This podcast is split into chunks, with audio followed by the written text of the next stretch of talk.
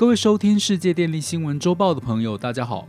气候变迁及极端气候的影响层面日益扩大，影响程度日益加剧。二零五零近零碳排已经成为各国政府、企业及民众不得不关注与正视的议题。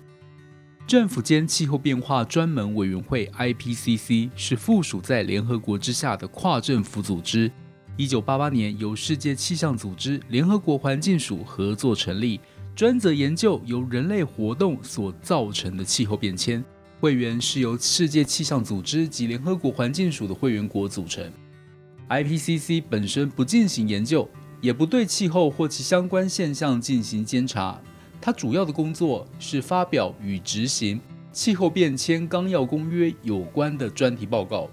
IPCC 曾经协助各国在1997年于日本京都草拟了京都议定书。协议的目标是要在二零一零年让全球碳排放量比一九九零年时减少百分之五点二。IPCC 分别在一九九零、一九九五、两千零一、两千零七年以及二零一三年发表过五次正式的气候变迁评估报告。IPCC 主席帕卓里博士在二零零八年时公开呼吁。假如在二零一二年之前没有任何行动的话，就太晚了。接下来的两三年是决定我们未来的关键时刻。二零一五年，联合国气候变化大会邀请 IPCC 编写全球升温摄氏一点五度特别报告。这份报告指出，将全球升温限制在摄氏一点五度，比起限制在摄氏两度，更可以显著减少。对气候变化的影响，对人类和自然生态系统都有益处。报告另外提到，要将全球升温控制在摄氏一点五度以内，人类社会在土地、能源、工业、建筑、交通和城市方面都需要做出迅速、深远而且前所未有的变革。二氧化碳排放量到二零三零年。需要比二零一零年减少百分之四十五，到二零五零年实现净零排放。二零二一年八月，IPCC 发布了第一工作组的报告《气候变化二零二一自然科学基础》，预计在二零二二年二月、四月和九月分别发布《气候变化二零二二影响、适应和脆弱性》、《气候变化二零二二》。减缓气候变化，以及综合报告《气候变化二零二二第六次评估周期综合报告》。前面提到的各项研究与分析报告，对于后续各国的减碳承诺，都发挥了无比重要的作用。这也是瑞典女孩 Greta Thunberg 在联合国及其他场合演讲时多次提到的 “United behind the science”，其中所谓的科学证据。指的就是整合评估模型的分析方法和结果。那么，什么是整合评估模型 （IAM） 呢？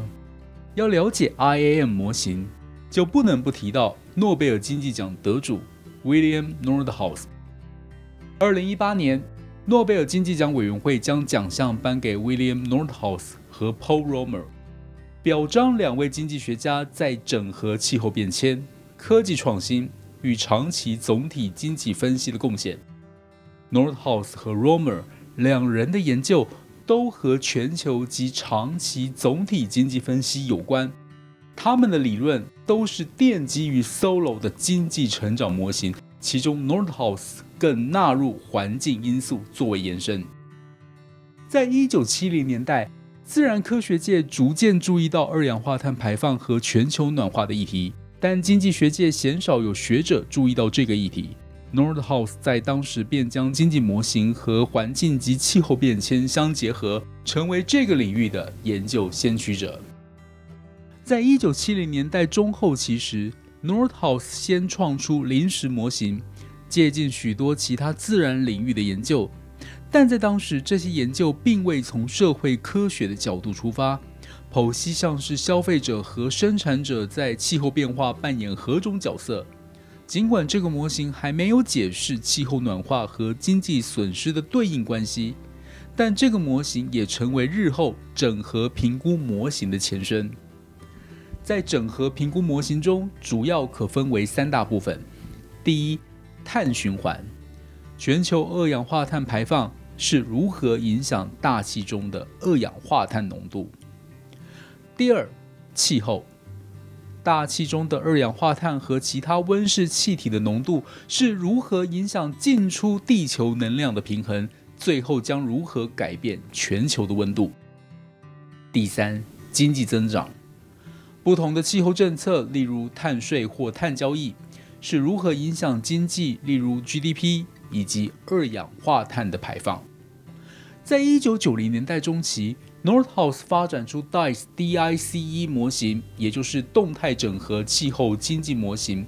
这也是他第一套的整合评估模型。模型探讨了地表的碳排放如何改变大气当中的碳排放浓度，接着又会如何影响全球暖化。最终对于经济产业的损失影响为何，开启了一整套完整叙述的数理模型建构。随后的 RICE RICE 模型，也就是区域动态整合气候经济模型，则进一步分析全球不同区域的情况，将世界分成美国、欧洲、俄国、中国等地，使得模型分析更加全面。整合评估模型目前也应用到许多气候政策的讨论。IPCC 至今也都使用 Northouse 开创的模型作为环境跟经济影响的评估。IAM 模型透过对气候变迁的情境假设，在适度简化及整合经济模型之后，探讨复杂系统中的互动关系，以进一步了解系统的互动机制，提供情景模拟的功能。作为政策决策的工具，决策者透过 IAM 可以了解复杂系统中的因果关系，并可以借由系统模拟过程了解各种政策的优劣以及可能的影响。以上是本周世界电力新闻周报的整理报道。国际上电力的大小事，我们会持续密切关注，并且跟大家分享。若喜欢我们的频道，欢迎与好朋友分享哦。我们下周再会。